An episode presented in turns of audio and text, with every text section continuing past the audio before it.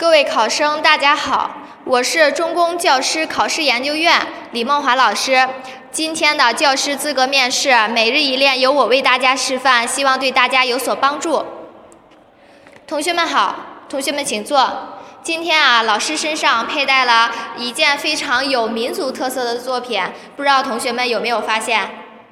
哦，刚那同学说是围巾，那大家抬头看一看，是不是？看来啊，同学们都非常的善于观察。老看一看老师手中的拿着这块围巾，它可以算作为一个工艺品了。那么它和啊我们平常的一个围巾是有所差别的。不知道同学们有没有发现？哦，刚刚那个同学说围巾上的花纹很古朴，做工也很细腻。那么这样的印花技艺是怎样体现的呢？同学们想不想亲自去体验一下？好，接下来我们一起感受一下民间的工艺手工扎染。那么手工扎染呢，它的工艺非常的精湛，流传的时间也非常的久远。接下来我们一起来观看一段视频，进行一下了解。哦，刚刚我们一起观看完了这段视频，同学们通过观看视频，你们对于扎染艺术是怎样理解的？哦，穿红衣服的那个同学，你来说一下。嗯，很好，请坐。刚刚这位同学说啊，他认为扎染工艺是通过捆绑染色的方式制作出来的工艺。那么你们想不想真正的去了解一下呢？接下来啊，老师就给大家介绍一下。那么扎染呢，是湘西具有特色的纺织染色的艺术。它呢，早在东晋南北朝的时候啊，人们就把它作为了扎染工艺，已经运用到了衣裙服装上。那么距今呢，已经有了两千多年的历史。手工扎染啊，发展到今天已经形成了独特的文化。它呢是一种古老的民间艺术，古时候啊被人们称为了脚染。它主要是以线、绳还有捆绑的方式来进行染色。那么啊，在我们现实生活当中啊，也存在着许多的扎染艺术。下面啊，我们就一起去感受一下。现在啊，我的手中有一些已经完成的作品，稍后呢会发放到你们每个人的手里。同学们啊，拿到作品之后呢，把作品先打开，然后仔细的观察一下，看一看你们手中的作品是是用针缝制的还是捆扎出来的。然后啊，也可以结小组去思考一个问题，想一想，手工扎染在制作过程当中是先扎后染还是先染后扎呢？看同学们啊，已经把手中的作品打开了，相信你们心中已经有了答案了。那么我请一个小组的代表来起来回答一下。好，中间那个小组你来说一下。嗯，很好，请坐。刚刚这个小组的同学说啊，他们拿到的作品啊是针缝制出来的。他们小组啊一致认为都是先染后扎。在这个过程当中呢，老师也听到了有不同的意见。那么扎染工艺究竟是怎样去制作的？那接下来我们就一起去研究一下吧。同学们看一看，老师的讲台上准备了好多的工具。我把它呢分为了两类，其中呢一类叫做基本工具，也就是啊我们在扎染过程当中啊起到一个辅助的作用，还有一类呢是必须的材料。那么这些必须的材料都有什么呢？同学们看一看，有什么啊？白棉布、丝绸、线、颜料。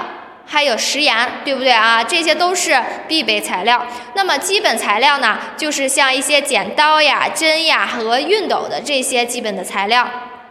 那么在制作之前呢，同学们都要把这些材料准备好，然后我们再进行制作。同学们先把你们准备好的白棉布拿出来，然后啊，我们运用画粉绘制出你们想要的图案。这个啊，大家可以任意的去发挥，可以把你们想要的图案绘制下来。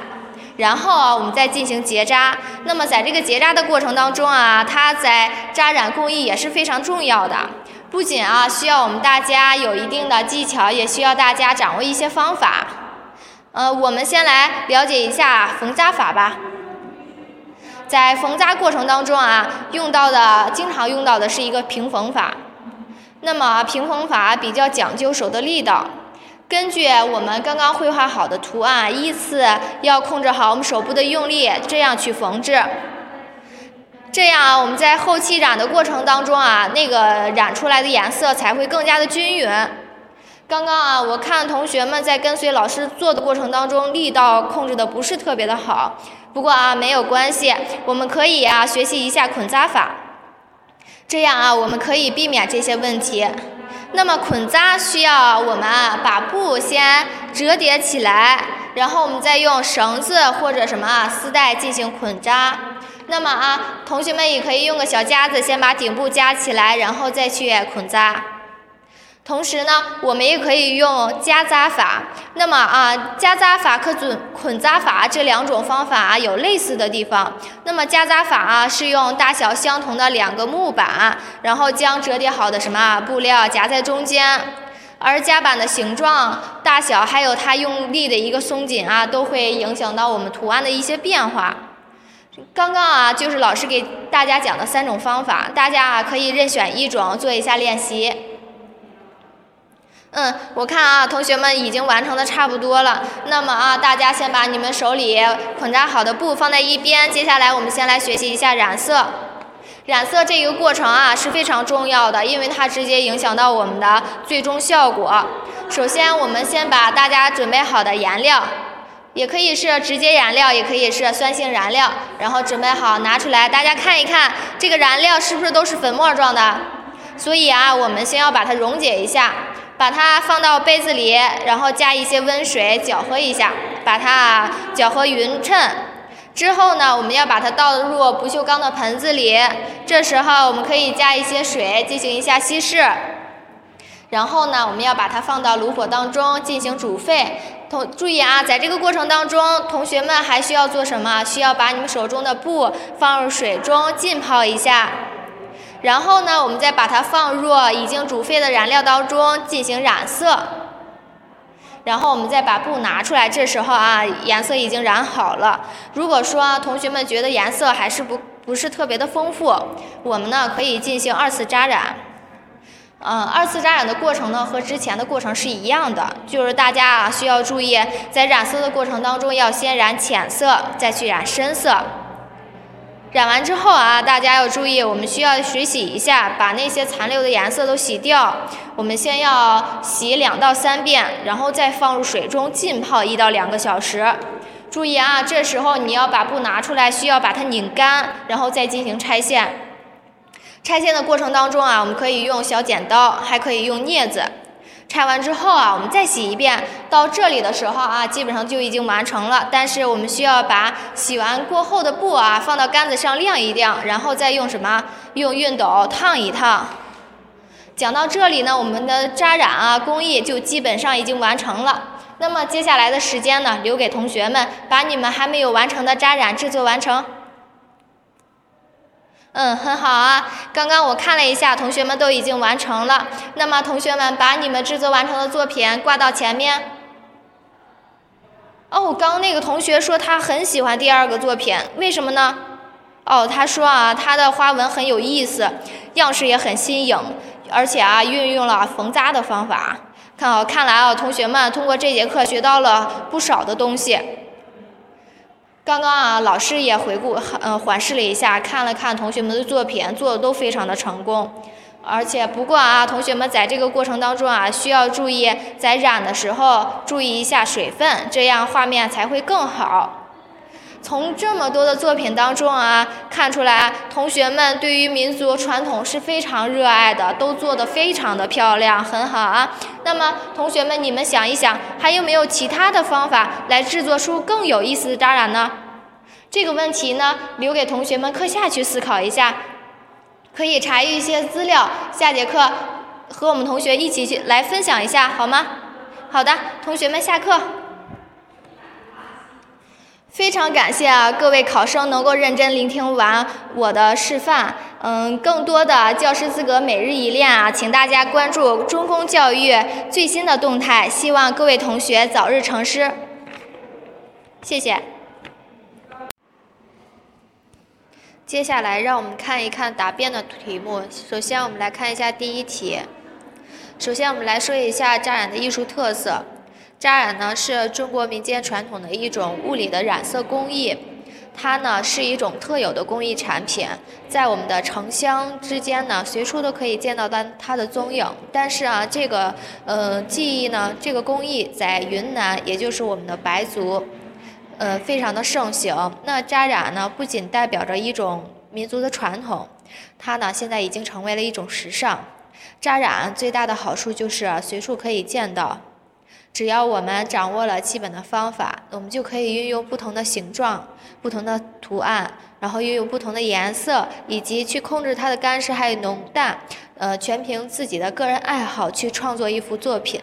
那么我们创造出来的作品呢，对于我们来说啊，就是非常有韵味的。也可以说，我们每件作品啊都是独一无二的，找不到与你任何人与你相同的作品，具有非常独特的魅力。它并不是笔墨所能够形容的一个图案。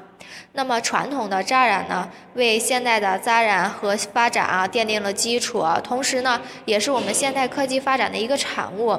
其他自身啊，就具备了一个非常丰富的人文艺术。那么它的个性化的审美效应呀，也随之提高了。嗯，从这个形式来看，我们现在的扎染呀，可能会对未来的时尚领域里扮演着一个非常重要的角色。我们来看一下第二题。教师资格证这个啊，大家应该都非常的熟悉。教师资格证呢，是我们教育行业从业人员的一个教师的一个许可证，也是我们老做想作为老师一个必备的一个证明。所以啊，我想要考一下教师资格证，因为我自身啊就比较比较喜欢当老师，想成为一名人民教师。我觉得人民教师这个行业是非常伟大的，也是我一个十分向往的职业。嗯，就是在学校的环境当中啊，与学生能够很好的去相处，让我感到非常的快乐，也非常的开心。而且啊，我觉得通过这样的平台，我能够更好的实现我自身的一个价值，能把我更多的东西教授给同学们。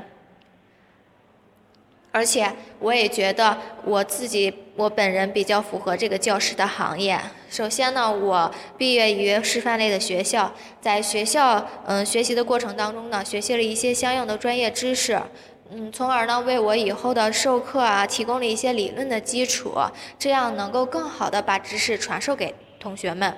而且我的性格属于是非常外向的，喜欢和别人去沟通，也喜欢和别人去交流，更喜欢和同学们去交流。这样的性格，我觉得非常有利于我和同学们之间建立良好的师生关系。而且啊，我有过相应的授课经历，有过一点点的授课技巧，我可以把这些技巧运用到我以后的教学生活当中。所以啊，我觉得我非常适合嗯当教师这个行业，所以我也非常的想要去考一下教师资格证。